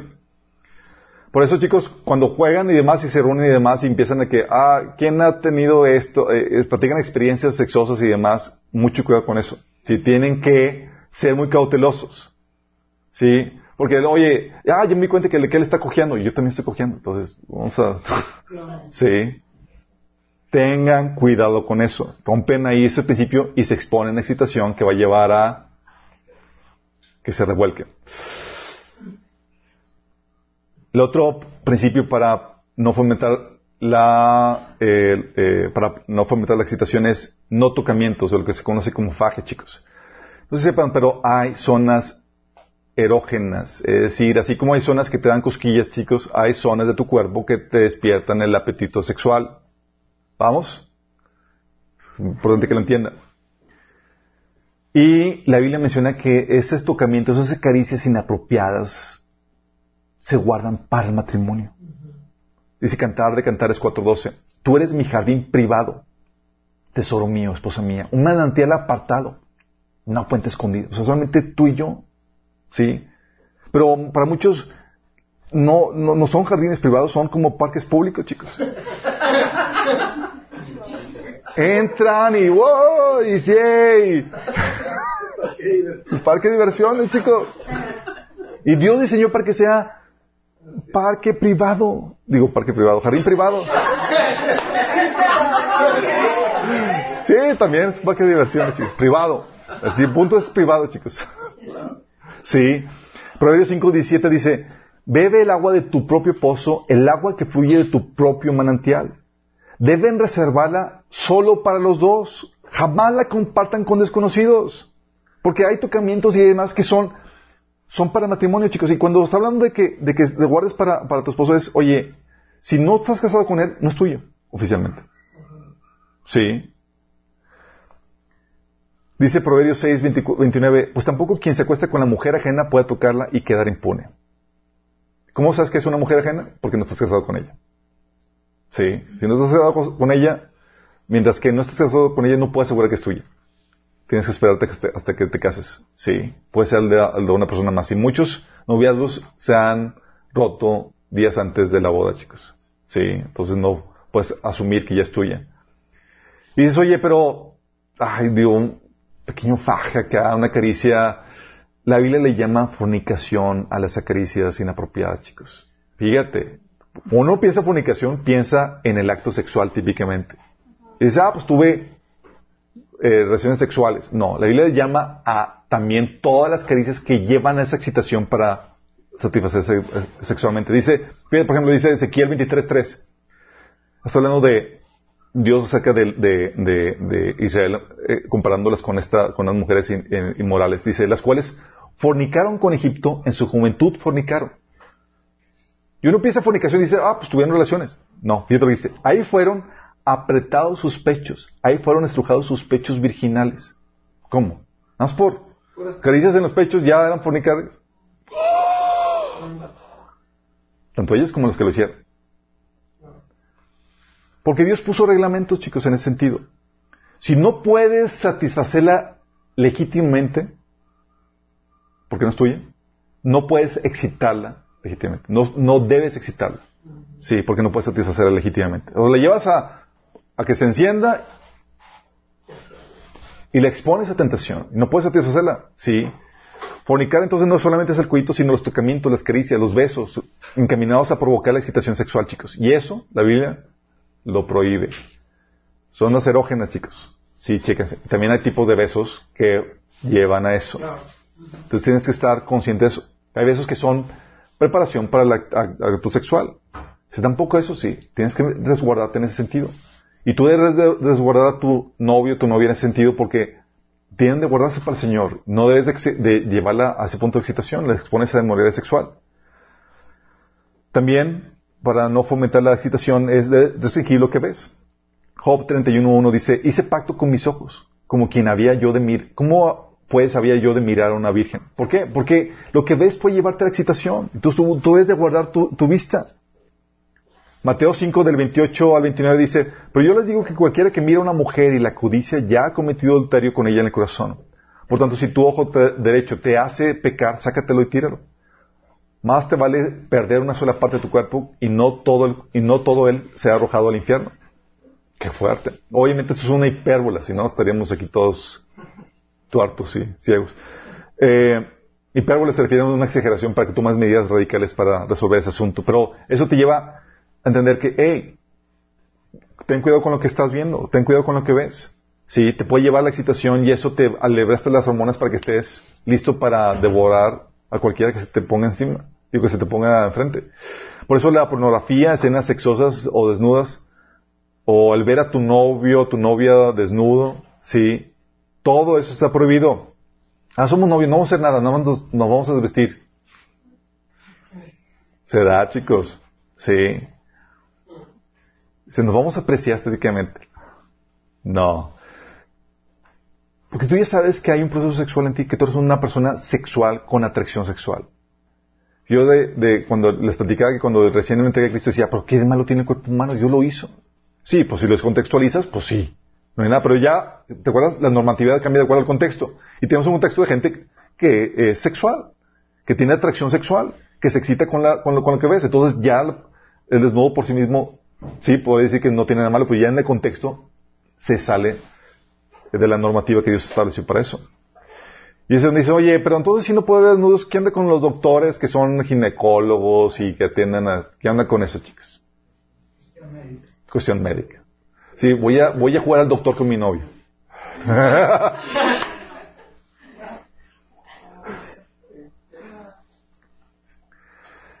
ok, chicos. Sí, los desnudos y más pueden incentivar la excitación sexual. Pero al final de cuentas todo está en la actitud con que lo ves las cosas. Sí. Si tú paras en tu corazón de que, hey, no lo estoy codiciando, hey, no lo estoy viendo para, para, para excitarme sexualmente con esa persona. Hablando de doctores. Hablando de doctores, obviamente. Sí. Y aún personas que llegan a ver a, a por X o Y, oye, vi a una persona sexual por una situación, digo, una, desnuda por tal o cual, por ejemplo, David, que vio por equivocación a una mujer bañándose. Sí. Tú puedes parar en tu corazón no codiciándola, no deseándola. ¿Vamos? O sea, sí tienes ese poder. Pero no tampoco es para que te expongas de acá. Como tengo ese poder, déjame... Nada, ten una santa desconfianza de ti mismo. Sí. Sí. Entonces, el, eh, los doctores y demás, obviamente, estarían pecando, aunque eh, si ven el, cuerpo desnudo de la mujer, si son ginecólogos y demás, sí entran en la codicia, no porque lo están viendo desnudo. ¿Vamos entendiendo?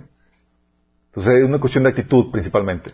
Pero vas a estar consciente que si los nudos y el cuerpo humano puede incentivar la excitación, si entonces guardo lo que veo. ¿Vamos? También rechazas pensamientos, y no me digas que me, se me olvidó uno. Uh, rechazas pensamientos lujuriosos, ahí iba el 5, eh, rechazas pensamientos lujuriosos. Lo que piensas, chicos. Dice Proverbios 6, 25. No obligues en tu corazón deseos por su belleza, ni te dejes cautivar por sus ojos. Hablando de que aquí empieza, chicos. De hecho, lo, la principal eh, causante de excitación sexual es lo que estás maquinando aquí, chicos. Sí, en, en, la, en la mente. Dice 1 de Tesalonicenses 4, del 3 al 5. La voluntad de Dios es que sean santificados y que se aparten de la inmoralidad sexual, que cada uno aprenda a controlar su propio cuerpo de una manera santa y honrosa, sin dejarse llevar por los malos deseos, hablando de cuestiones del corazón, chicos, de lo que estás maquinando aquí. Dice, como hacen los paganos que no conocen a Dios. Mateo 15, 19 dice, porque del corazón salen los malos pensamientos, los homicidios, los adulterios, la inmoralidad sexual, los robos, los falsos testimonios y la, los calumnias. Entonces, ¿qué estás pensando? Tú no puedes darte el lujo de pensar cosas inmorales, chicos, sexualmente, cosas sexosas. Tienes que restringir o tienes que administrar tus pensamientos, eliminar todo pensamiento lujurioso. ¿Se puede hacer? Sí, se puede hacer. En tallermente renovada enseñamos cómo administrar los pensamientos. Déjame aclararte esto. Hay situaciones de perturbación que son muy intensas, chicos. Y donde vienen pensamientos sexosos vez tras vez tras vez. ¿Sí? Personas que, por ejemplo, que estuvieron metidas en, pornografía muy severamente, eh, ven a una persona y, y, empiezan a, ven, eh, eh, ya, ya, les visualizan te, en actos sexuales y demás, así de forma automática, chicos. Pero por la perturbación que trae toda la cosa. Y a veces hay una persona que está metida en esa situación y tú estás cerca de él y es sensible espiritualmente y te llega igual. Sí, y tú nada que ver, no te nivela en el, en el entierro. Pero por eso tienes que estar consciente también de la realidad espiritual en la que uno viene y tienes que pelear administrando los pensamientos y también atacando el área espiritual, aprendiendo al enemigo que viene a meter esos pensamientos. ¿Vamos entendiendo, chicos? Y a veces el enemigo es muy insistente. Y acuérdate, cuando vimos el, tema de la persistencia, no se trata de, de, de la persistencia del enemigo, sino que tú seas más persistente que él, para que él pueda huir. ¿Vamos? También tienes que huir de las circunstancias que lo provoquen, chicos. Proverbios 5.8. Aléjate de la adúltera. No te acerques a la puerta de su casa. O sea, mantente lejos de la, de la tentación. ¿Sí? 1 Corintios 6.18. Huir de la fornicación. Cualquier otro pecado que el hombre cometa está fuera del cuerpo. Más el que fornica contra su propio cuerpo peca. O sea, huye. Es el único pecado, chicos. Mientras que la Biblia te dice que resistas a, a- a los, a los más pecados, este pecado te dice, saca la bandera de blanca y corre. Sí, date, o sea, huye. Y es aquí donde tienes que tomar decisiones en ese sentido, como qué decisiones. Situaciones que le provocan, chicos, como les les platiqué, ah, pues, oye, voy a, vamos a tomar un viaje, eh, mi novio y yo solos. Y vamos a quedarnos solos en tal, pues, no sé si es eso, uno por, por testimonio. O sea, tú tal vez no caíste, pero todos los demás vieron. O sea, no vi- vi- vieron que se fueron juntos y que se hospedaron juntos y nada más. Y no puedes asegurarles que, que, que no hicieron nada, pero ya fue un mal testimonio por los demás. Pero también tú te expusiste. ¿Sí? O sea, te expusiste a una situación donde, donde pudiste haber caído. Eso también te lleva a cortar con novios o novias que quieren fornicar, chicos.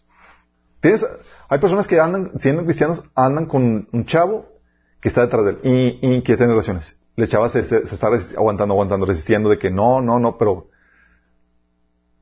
no están considerando que, son personas sexuales.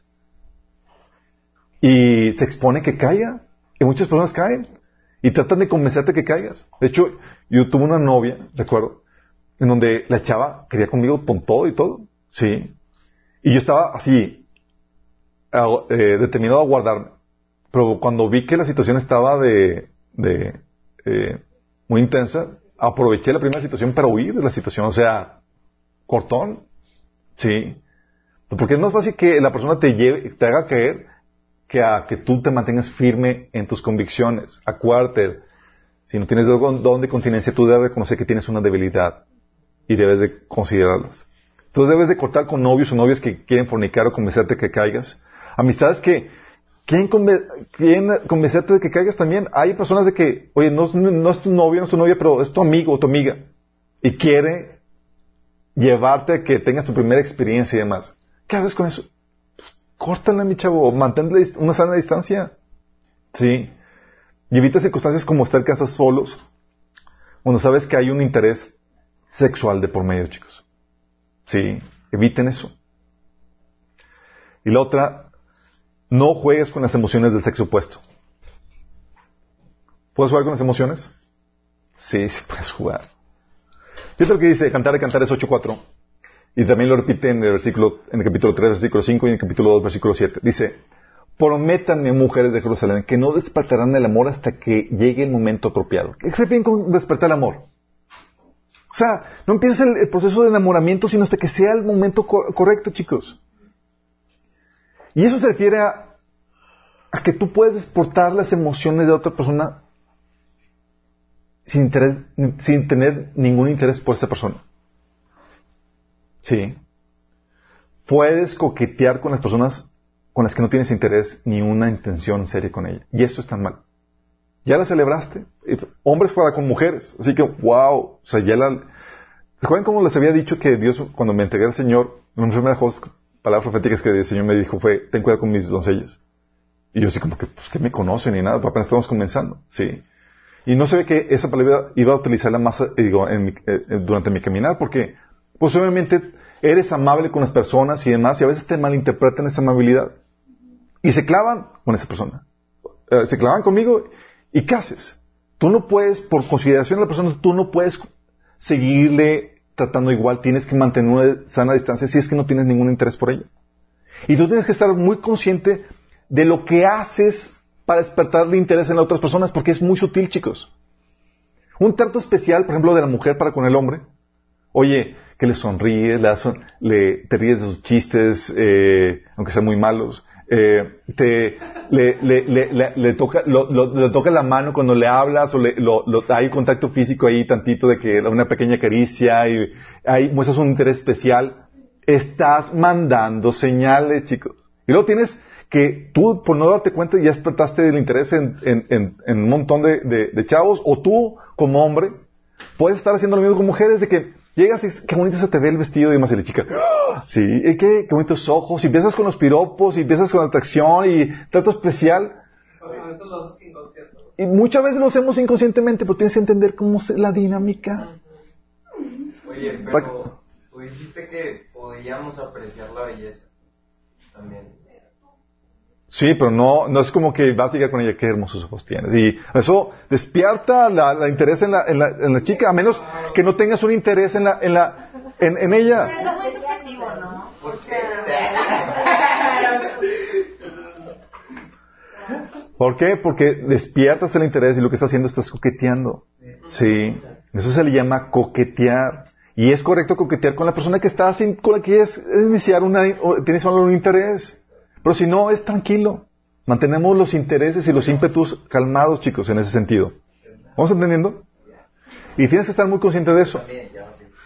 Y también tienes que estar consciente que si te interesa chavo, sí, oye, sonríele, dale esa atención especial, da señales de vida. pero sonreír, eso es algo muy general, ¿no? Pero hay de sonrisa sonrisa. O sea, ves a la persona, o sea, hay, hay-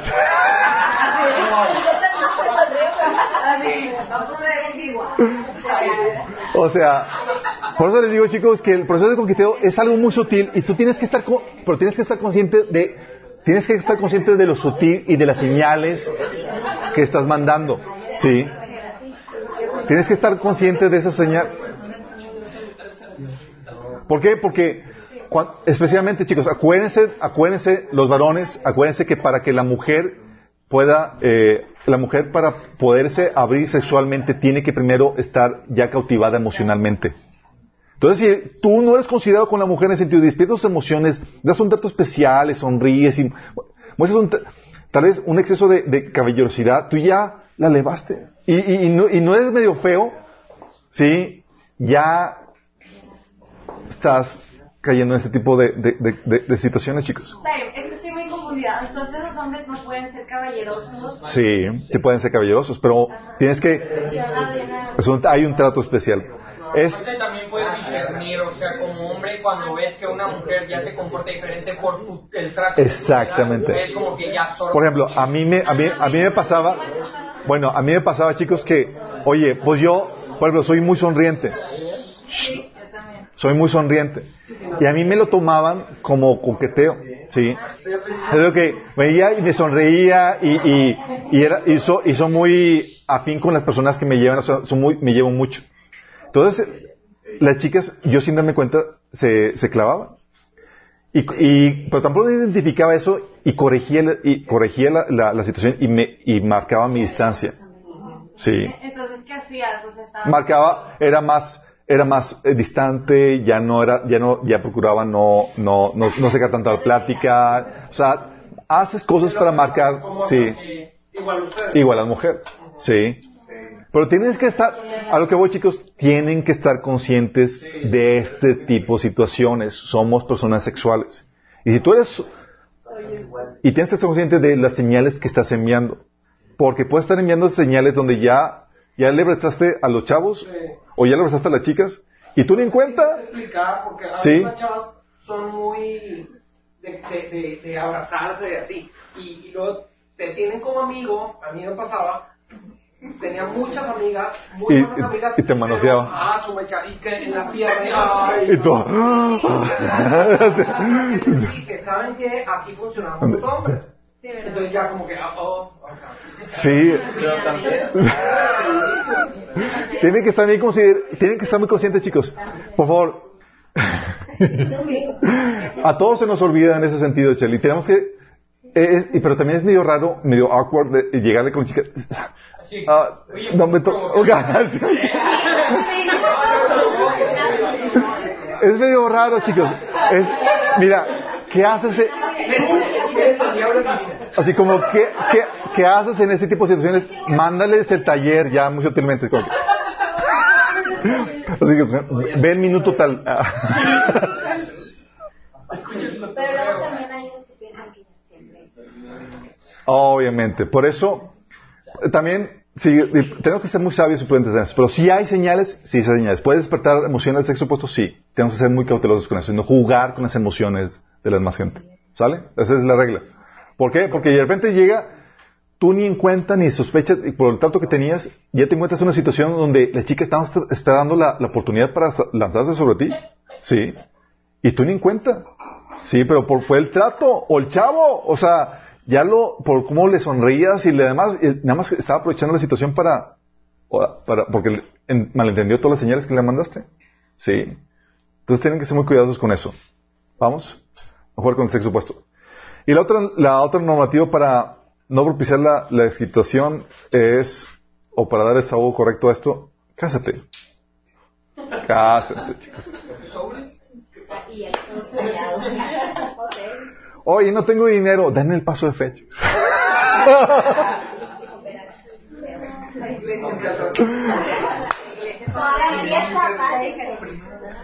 Dice primera Timoteo 5, 14. Pablo diciendo, enseñando esto. Las viudas más jóvenes no deberían estar en la lista de ayuda porque sus deseos físicos podrán más que su devoción a Cristo y querrán volver a casarse. Así que yo aconsejo a estas viudas jóvenes que vuelvan a casarse. ¿Por qué? Porque sus deseos físicos ya, una debilidad. Sí. Y están, pues el hambre ya la probaron, genera la adicción y están Pero es que también O sea, antes era diferente porque antes eh, era mal visto que estuviera soltero. Pero ahorita es lo común. Entonces, Pero eh, eso Pablo- No, chicos, ahora es, ahora es, ahora la soltería es común porque ya hay un desahogo sexual aceptado sin el matrimonio, chicos. No porque la gente no quiera tener. Pablo, ¿a qué edad, o sea, a qué gente de qué edad le hablaba de que cásate? Porque, por ejemplo, ahorita, pues ahorita, desde que, primero de prepa ya empiezas a tener deseos. O sea, aguantarte hasta acabar la universidad, de primero de prepa a la universidad es como que, pues no me puedo casar. ¿Cuándo te puedes casar, chicos? Vamos a ver eso más adelante, pero la situación es que ya tienes que, cuando puedas hacerte económicamente responsable de la relación. Y en el con Dios. No, pero fíjate que, que hacerte responsable económicamente no se refiere a que tengas lujos para, oye, tengo el refri, tengo la casa, es, ya puedo dedicarme a trabajar para conseguir, para mantener la relación, en el nivel que sea. La Biblia dice que debe haber contentamiento si hay comida y vestido, ¿sí? Eh, 1 Corintios 7, del 8 al 9 dice, así que les digo a los solteros y a las viudas, es mejor quedarse sin casar, tal como yo. Pablo decía, oye, mejor quédense solteritos como yo, oiga, feliz, contento, ¿sí? Pleno, porque la plenitud no la da el matrimonio, chicos, ni el- eh, la da Cristo, ¿sí? Hay un montón de chamba que para el Señor. Dice, pero si no pueden controlarse, entonces deben, deberían casarse. Si no pueden controlarse, deben casarse. Es mejor casarse que arder con pasión, porque, oye, estás luchando para, para mantener limitado esa excitación y esa hambre sexual. Cásate. Sí, cásate. Y es aquí donde tienes prohibido tú como soltero perpetuar tu estado de soltería a voluntad propia cuando no tienes el don de continencia, chicos. Sí. Oye, hay- porque hay gente que se pone muy quisquillosa. No, es que yo lo quiero super empresario, que, que ya tenga tanto y que tenga su cara. Y, y es, Es amorero. sí. O, o, o- huele medio feo y toda la cosa. Digo, hay cosas que se pueden tolerar, chicos. Sí. Un perfumito y ya funciona. Porque mientras que no te cases, tendrás que aprender. Mientras que no te cases, vas a tener que aprender a controlar tu cuerpo y cómo llevarte apropiadamente con el sexo opuesto, chicos. Y con el hambre desatada, requieres de oración, ayuno y todas las herramientas que la Biblia provee. ¿Qué pasa si no aplicas estas normativas, chicos? Si no aplicas estas normativas, viene juicio. Efesios 5, 6 dice, No se dejen engañar por los que tratan de justificar esos pecados, porque el enojo de Dios caerá sobre los que lo desobedecen. Está hablando de pecado de inmoralidad sexual. Y de eso. Primera Tesalonicenses 4, de 3 al 8 también dice eso. La voluntad de Dios es que sean santificados, que se aparten de la inmoralidad sexual, que cada uno aprenda a controlar su propio cuerpo de una manera santa y honrosa, sin dejarse llevar por los malos deseos como hacen los paganos. Porque va a haber malos deseos que te van a venir, sí, pero tú no puedes dejarte llevar por ellos, tienes que hacerlos morir. Dice que no, dice, sin dejarse llevar por los malos deseos como hacen los paganos, que no conocen a Dios, y que nadie perjudique a su hermano ni se aproveche de él en ese asunto. ¿En qué asunto? En el asunto sexual. ¿Por qué? Dice, porque el Señor castiga todo esto, como ya hemos dicho y advertido. Dios no nos llamó a la impureza, sino a la santidad. Por tanto, el que rechaza estas instrucciones, no rechaza un hombre, sino a Dios, a quien, Dios, a quien les ha dado a ustedes su Espíritu Santo. ¿Vamos? Es un asunto muy delicado, chicos. Porque lamentablemente la, la situación sexual no te involucra solamente a ti. Involucra a más gente. Y tú puedes, en, por no tener controlado el proceso, por violar la, las normativas del proceso sexual, tú puedes terminar abusando de otra persona y utilizándola para satisfacerte sexualmente. Sexual, emocionalmente. ¿Sí? Y la idea es que tú no abuses de nadie en ese sentido. Entonces tal vez no te has dado cuenta y veas que en esto. Oye, había fajes, inapropiados, había situaciones donde que tú permitiste, eh, cosas que has visto y demás. Es para que nos podamos dar cuenta delante del Señor. ¿Sale? Vamos a orar. Amado Padre Celestial, te damos gracias, Señor, porque tú nos guardas y nos proteges, Señor. Padre, tú nos diste el placer sexual, Señor. Tú nos diste el sexo como un regalo, Señor, a la humanidad, Padre. Pero por tanta ignorancia, Señor, no hemos sabido cómo mantenerlo, Señor, dentro de la normativa que tú has establecido, Señor, para nuestro bien. Queremos pedirte perdón, Señor, porque hemos permitido cosas inapropiadas en nuestra vida, Señor. Pláticas inmorales, Señor. Deseos lujuriosos en nuestra mente, Señor. Hemos visto cosas que no deberíamos. O nos hemos vestido inapropiadamente, Señor. O hemos, eh, nos hemos llevado con el sexo opuesto de forma inapropiada, Señor, despertando emociones y no guardando el corazón de la gente que nos rodea, Señor. Cualquiera que sea la situación, Señor, que hemos fallado, te pedimos que nos perdones, que nos limpies, Señor, y que nos ayudes a mantenernos en esta pureza sexual. Porque cuando nos presentemos, delante, nos presentemos delante de ti, Señor, no tengamos nada de que avergonzarnos, Señor. Ayúdanos, Señor, a guardar esta santidad que tú pides de nosotros. En nombre de Jesús. Amén. Ah, saludos a los chicos de Yurecuaro, chicos, Yurecuaro en Michoacán. Ahí. Ah, sí. Aarón y, y, su pandilla que nos está siguiendo, chicos. Saludos. Gracias a todos. Hola. A Mayra, Jaime, Jaime Israel, chicos. A Cena de la Cruz. A Maru. Susana Dávila. Órale, Gladys. Le mandamos un saludo, chicos. Gracias por, por sintonizarnos. Espero que les haya sido bendición. Bendiciones.